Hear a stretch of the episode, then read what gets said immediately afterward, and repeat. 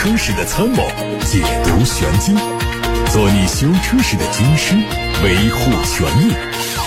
做你开车时的朋友，分享乐趣。调频九二七，傍晚六点半，董涛说车，只和车友在一起。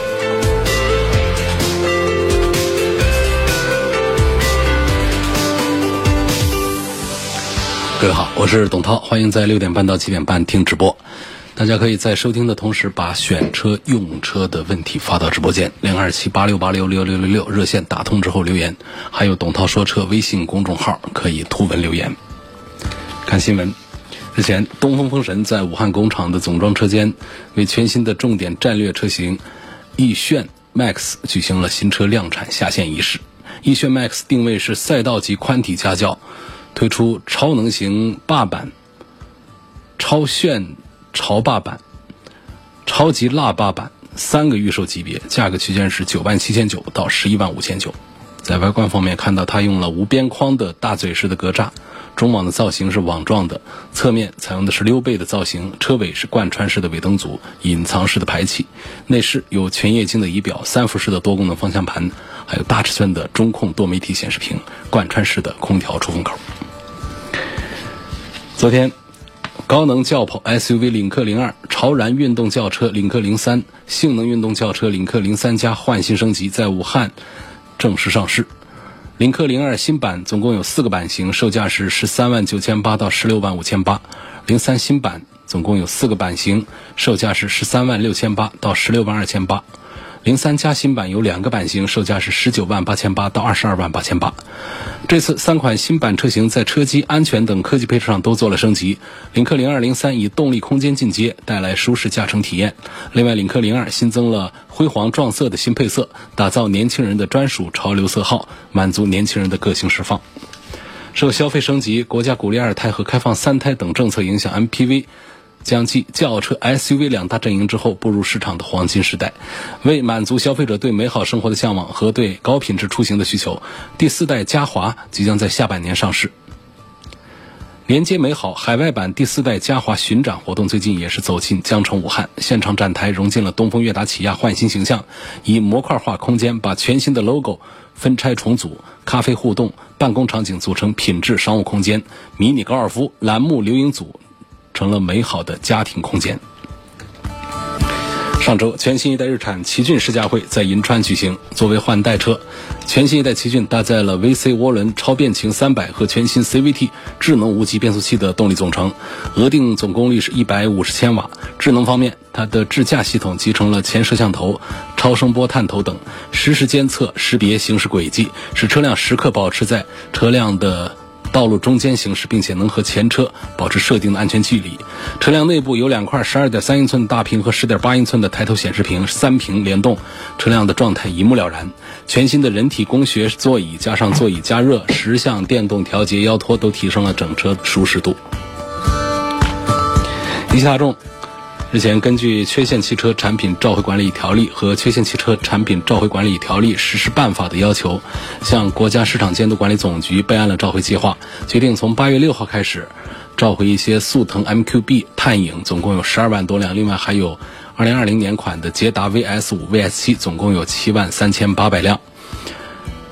速腾 MQB 探影的生产日期是二零一九年三月十五号到二零二零年三月二十七号。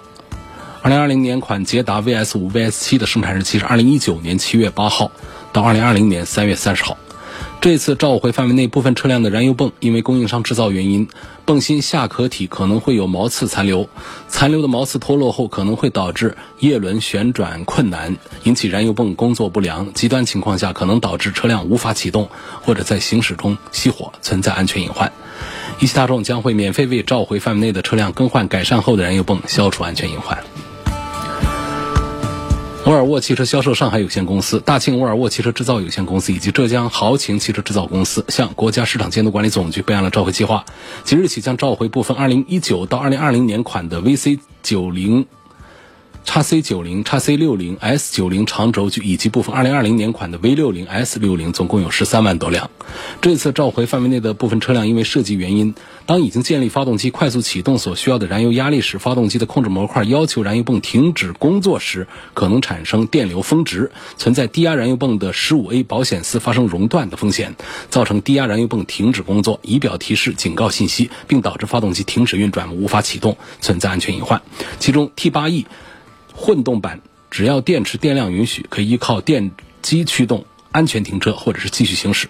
解决方案是为召回范围内的车辆免费更换二十安的燃油泵保险丝，消除隐患。外媒报道说，欧盟委员会相关负责人日前宣布，决定对戴姆勒、宝马。大众、奥迪和保时捷五家企业所属的三家集团开出总共约合人民币六十七点一亿元的罚单，原因是上述五家车企曾联手限制柴油车尾气净化竞争，违反欧盟的反垄断条例。欧盟委员会通过调查认定，二零零九年六月二十五号到二零一四年十月一号期间，五家涉事企业相互勾结，定期举行技术会议，探讨如何避免在净化柴油车尾气中氮氧化物的问题上出现竞争，直接导致。它没有充分利用相关技术实现更好的尾气净化效果。由于戴姆勒集团最先向欧委会披露事实，因此集团免于罚款。大众和宝马集团则将分别被处于约合人民币三十八点五亿元和二十八点六亿元的罚款。提起排放门，大家最先想到的就是罚款源源不断的大众。事实上，排放门的起因是戴姆勒、大众、宝马三大集团共同酿成的恶果。但就处罚的力度来看，大众集团被罚的最狠，多个高层官员也是纷纷因此下马。广汽丰田全新 MPV 塞纳的无伪装实车照片在网上流传，预计今年下半年正式上市。整体尾部造型和海外版一致，尾灯造型非常奇特，但是辨识度很高。后包围采用和车身不同色的设计，并且采用了隐藏式的排气。放大图片来看，可以看到后备箱的左下角有“广汽丰田”四个字样，这也是目前唯一能够识别身份的标志。另外，后备箱右侧有 “Hybrid” 字样。那可以确定它是混动版本，预计将会用2.5升的油电混合动力系统。网上还传出了新款宝马 X7 的照片，预计年底或者是明年年初亮相。虽然新车采用了厚厚的伪装，但是仍然可以看到前脸是大尺寸的双肾式格栅，做了熏黑处理。头灯组好像做了分体式的设计，车尾有全新款的尾灯，尾窗的上沿配了扰流板和车顶融成一体，底部是双边四出的排气，动力沿用了 3.0T 和 4.4T。一汽大众奥迪为庆祝一汽大众成立三十周年，宣布旗下的 A4L、QL Sportback 和 A3 家族推出尽享人生版，售价区间是二十三万三到四十五万二。相关车型都配了三十周年的特别标志，并且配上了天云灰的专属配色。官方还没有发布动力信息。传闻已久的大众集团旗下品牌出售事宜有了实质性的进展。最近，大众集团宣布，今后布加迪将会交给保时捷和克罗地亚初创电动跑车企业组建的合资公司来运营，计划在今年的四季度成立。作为一家起源于意大利的传奇超跑品牌，布加迪一直被认为是大众集团的皇冠上的宝石。虽然名声显赫、高高在上，但是销量极低。二零二零年只交付了七十七辆。是大众集团内部最小众的品牌，也是最亏损的品牌。此外，有媒体报道说啊，因为高昂的研发成本和极低的销量，十六缸的威龙超跑被视作汽车行业亏损最大的车型之一。每卖出一辆威龙，布加迪就会出现接近四千万元人民币的净损失。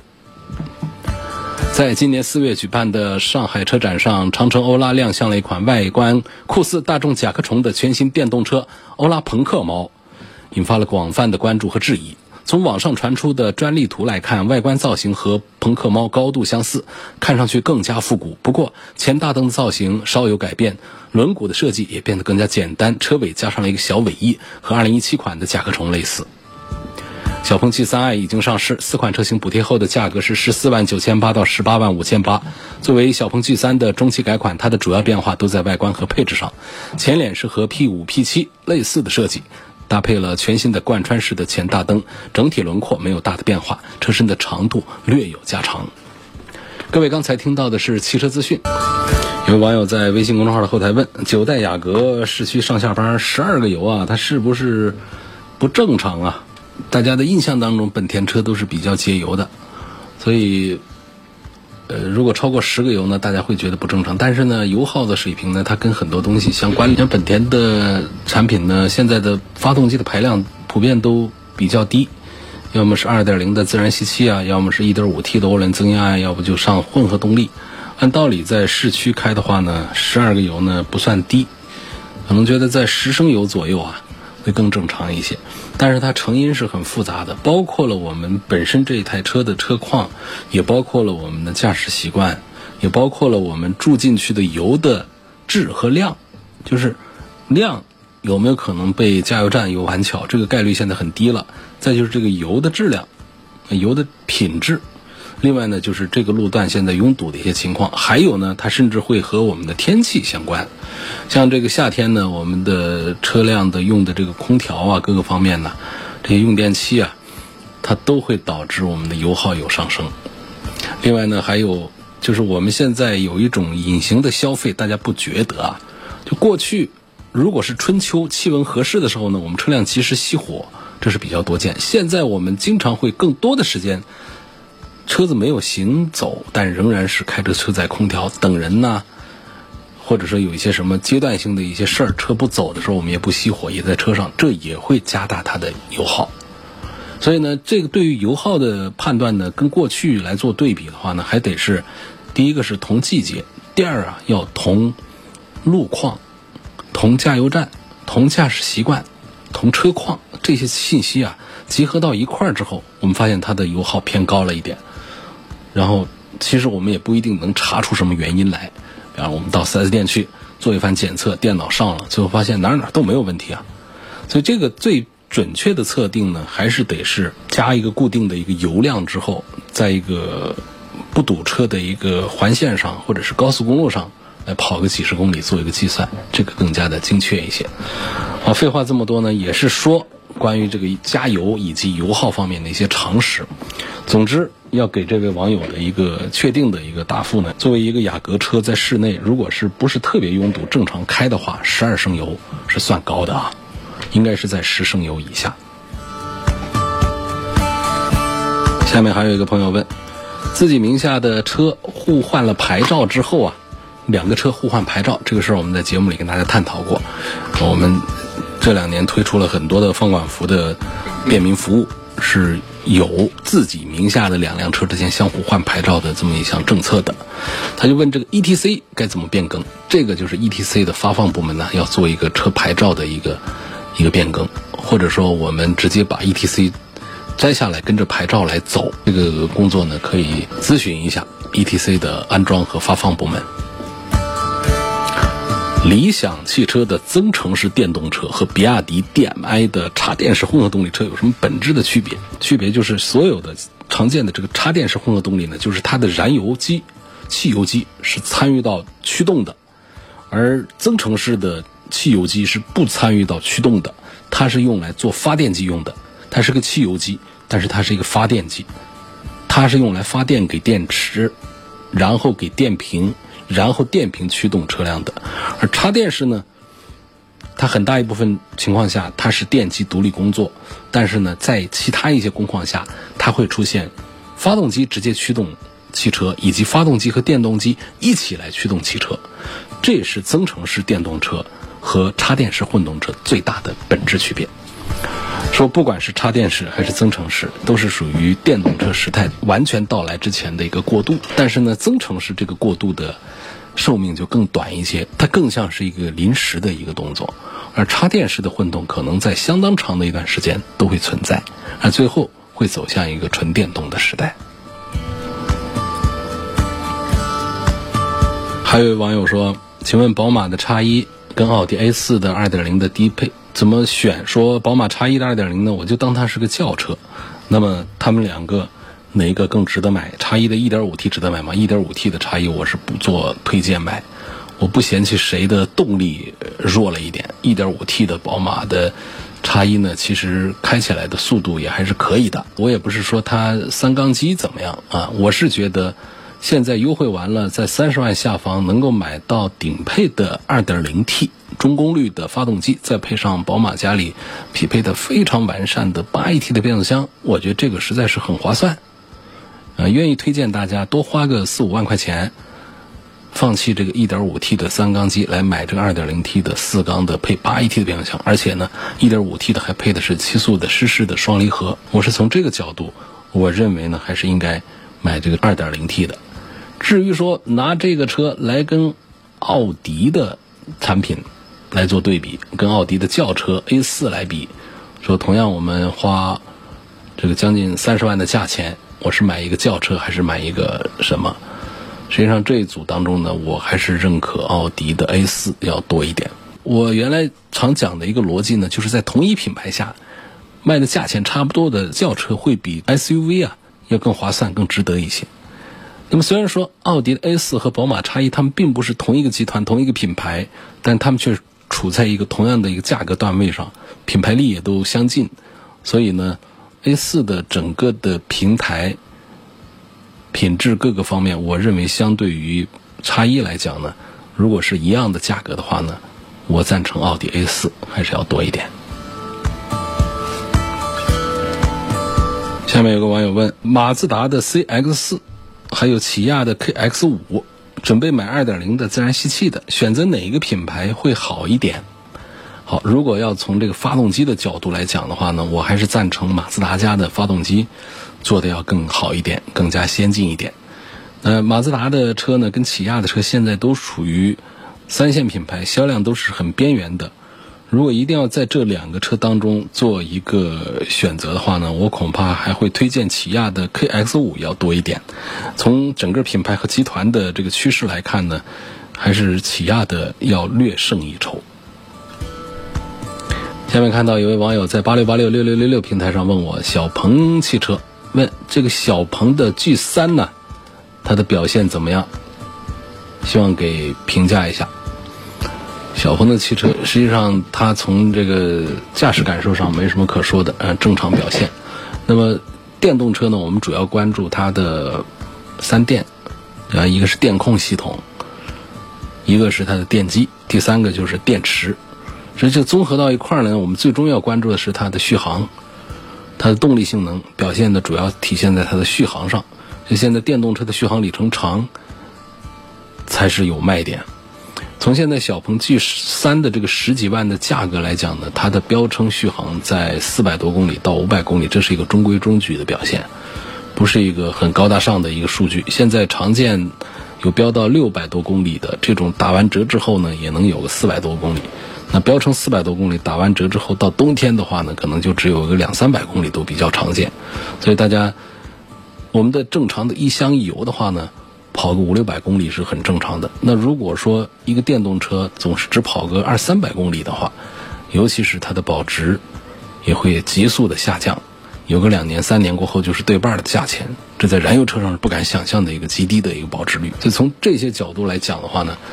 我对于二十万下方的这种电动车的推荐呢，还是要多于二十万上方的，因为我想呢，就是我们花了更多的钱来买到一个纯电动车，在纯电动车的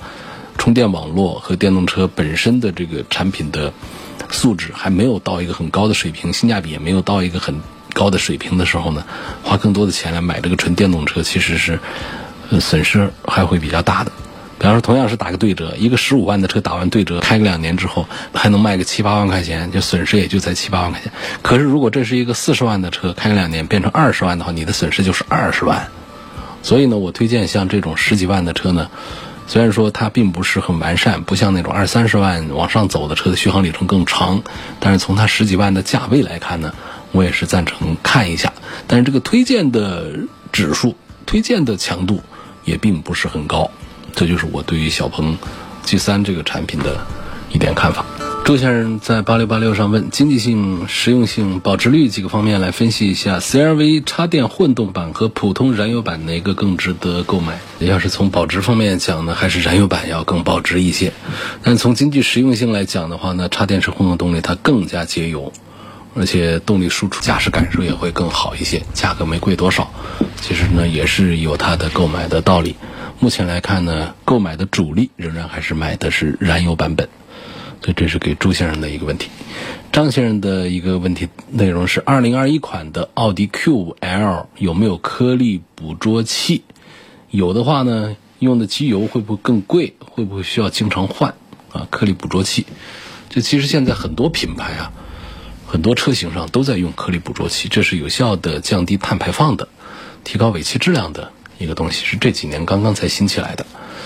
但是呢，并不是所有的车上都有，有的有，有的没有。所以在奥迪 Q 五的车上呢，就是低功率的有，高功率的就没有颗粒捕捉器。我们怎么来看这个颗粒捕捉器呢？它颗粒捕捉器它长在哪儿啊？其实，在发动机舱里头呢，就能看到这个奥迪 Q 五的这个颗粒捕捉器，就是打开发动机舱盖，发动机和防火墙之间的缝隙，看看有没有一个很大的金属的圆柱形的一个物体，有的话，那个就是颗粒捕捉器。所以它安在这个地方，就是离这个排气口是很近的。离排气口近，它就有个好处。前面不是有大众啊，还有其他一些车型上就爆出颗粒捕捉器堵吗？堵了以后呢，油耗会几倍的往上翻，啊，等等，动力也不好，等等一些问题。从原理上讲呢，就是颗粒捕捉器它通过高温是可以再生的，让它变得更通畅。所以呢，大众的有一些车型呢，它的颗粒捕捉器啊，它安装的位置啊，它在排气管当中安装啊，它安装的比较靠后，也就是离发动机的排气口比较远，那么它这个地方的温度就比较低，所以它的再生能力就比较差。如果我们经常是低速行驶、短途行驶的话，它总是没热起来，那么它再生能力就比较差，时间长了它里头就堵了，堵了以后呢，就会导致油耗升高。那么这样的一个设计呢，肯定是有它的不合理的地方。但是你说让厂家说一下子把它给改过来，这就很难办。但是呢，有更多的大多数的厂家在设计的时候，颗粒捕捉器啊，考虑到它需要高温再生，所以安装的位置呢就比较靠近发动机的排气口。发动机的排气口温度比较高，所以奥迪的 Q5 呢，我们能看到的颗粒捕捉器的罐体，它其实就是离这个排气口很近很近的。所以呢，这就根本就不用担心说它会不会像大众一样的有一些问题会堵啊什么的，它也就不需要经常去管它去打理它，换一个得几千块钱。所以很多朋友谈大众谈颗粒捕捉器就色变，其实这个也没有必要。所以只有大众的几款产品，他们有这个颗粒捕捉器的安装位置不太恰当的一种情况，这种呢就需要我们这车不要老是跑低速短途。而是要多跑一些中长途和高速，这样颗粒捕捉器的温度高。因为长时间的发动机的高速运转，或者不叫高速运转，就正常运转吧，只要时间长，整个排气管都是发烫的，到尾段这儿都是很高温度的。那么在前段的话，颗粒捕捉器自然就可以有高温，就可以供应它作为再生的热能，所以这就不用担心。那么所以现在厂家也没有什么。解决方案就给大家的方案就是，你的车不要短途的低速的行驶，也是针对那几个颗粒捕捉器装的比较靠后的这个产品来说的。至于像奥迪 Q 五这种颗粒捕捉器就装在发动机舱里头，很挨着这个排气口的这种，根本就不用太做担心了。接下来我们看一看来自董涛说车微信公众号后台的问题。首先有一个留言要跟大家分享一下，这个信息也非常好。网友的名字叫重新开始，他说。涛哥晚上好，分享一个关于汽车保险的问题。自从去年保险改革以后啊，今年呢，我手上的车七月份刚刚续保，很明显感觉变化大。从去年的三者责任险一百五十万加到今年的五百万，保费只多了九十块钱。鉴于我七年来开车从来没出过险，保费的总金额今年的价格跟去年都是一样的。个人开车有个好的习惯，随时有一个预判观察的习惯，分享给大家。好，谢谢这位叫“重新开始”的网友的分享。有个网友问，咨询一下，广汽埃安 Y 这个车怎么样？比别的品牌都便宜啊？它的质量工艺有差距吗？质量工艺的差距还好，就是十万元的车呢，差不多都是这么一个水平。车子比较小，但实际上呢，跟同价位的一些产品，比方说跟哪吒呀，跟这些卖的还比较不错的产品比的话呢，我觉得整个广汽埃安的这个质量控制呢，还有用料啊、做工这个精细程度方面是并不输给他们的，并不是很弱的。呃，这个车呢，它身上有几个点，一个是在外观设计上，年轻人会比较喜欢。这个可能跟那个哪吒他们这些比的话呢，都是差不多的，面向年轻人，甚至他做的要更加的优秀一些。就是他针对几个点啊。呃，首先呢，新能源汽车用户的续航痛点这个就不说了。另外呢，它从低到高有四百多到六百的这个续航，也是丰俭由人，都可以选，价格不一样，隔了几万块钱。然后在设计上呢，是非常大胆创新的，是非常吸引年轻人的眼球的。它用的一个理念，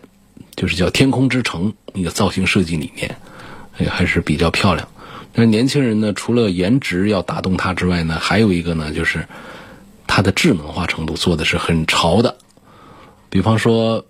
它用到的一个就是开车的时候呢，它直接给植入了抖音的这个功能。它通过车载的呃，在车机上可以登录到个人的抖音号，然后通过高清摄像头来拍视频，通过五 G 网络来迅速的分享。另外还有这个情绪姿态的自主识别也是非常有意思，情绪歌单呐、疲劳监测呀、副驾打电话自动降音乐呀。主驾打电话自动提醒啊，行车打电话自动提醒啊，等等，呃，这就是它的智能化方面。现在的面对年轻人，你除了颜值、除了续航之外，你的智能化一定要作为标配，要做上去，还不能说简简单单的有一点人机互动就可以了。因为电动化其实就是智能化汽车的一个标配，那么所以智能化也应该是成为电动化汽车的一个标准配置了。另外呢，这个车的空间的组合能力也还是，你别看它只有四米四的一个车长，它的宽度是可以的，它的内部的组合是可以的，好几种座椅的摆放方式也可以让它在舒适性上做的还不错。所以这是安安这个车，感觉总体讲呢，就是新能源汽车制造厂商呢大概分两大类啊，一类是像特斯拉、蔚来、理想这样的呃新势力，也叫是实力企业；另外一种呢就是。这种有传统造车背景的车厂，广汽埃安呐、北汽新能源呐、上汽 R 啊，这个吉利几何等等，都是属于这种有传统造车背景的车厂。那么对于传统背景的车厂来说呢，广汽埃安呢算是出圈了，就是算跑出去了，因为它产品的推新速度、它的技术储备和应用，广汽埃安其实都走在行业的前列的，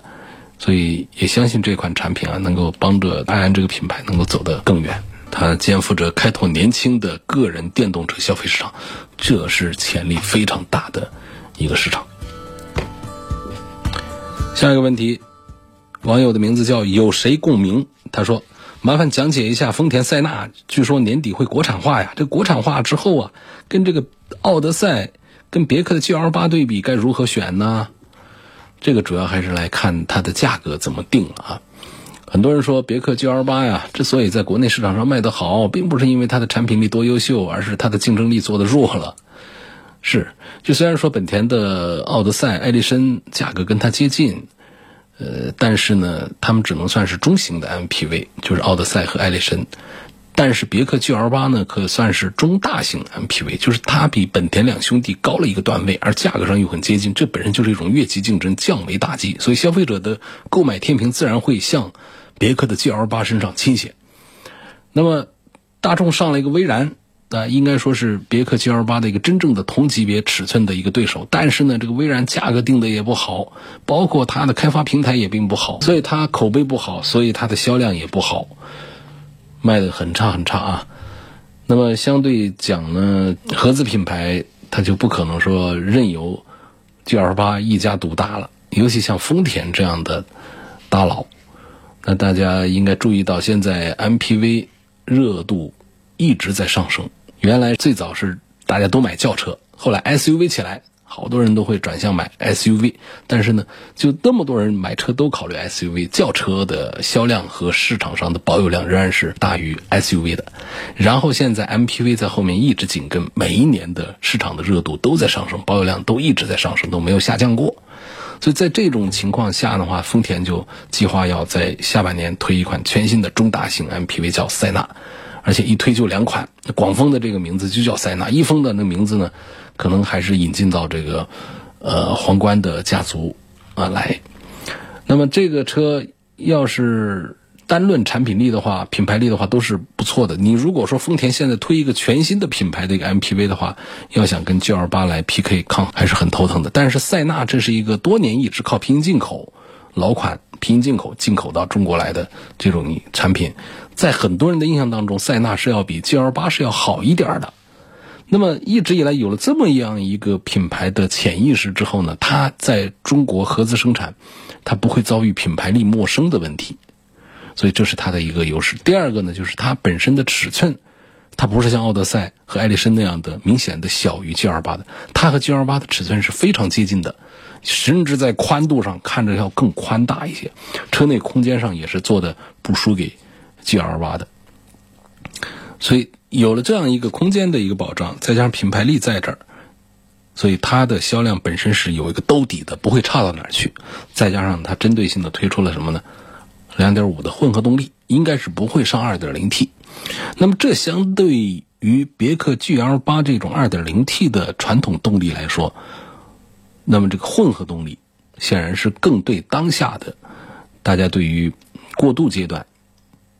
对于能源车的一个认识。节能的一个认识，所以呢，而且呢，塞纳它还提供了一个 e-four，就是电动四驱，所以对于国内市场的 MPV 车型来说，提供四驱系统也是非常的罕见的。所以总体讲呢，我觉得塞纳上市之后能不能威胁到别克的 GL 八呢？主要取决于它的定价。如果它的价格范围和别克 GL 八很接近的话，那么别克 GL 八的日子肯定不好过。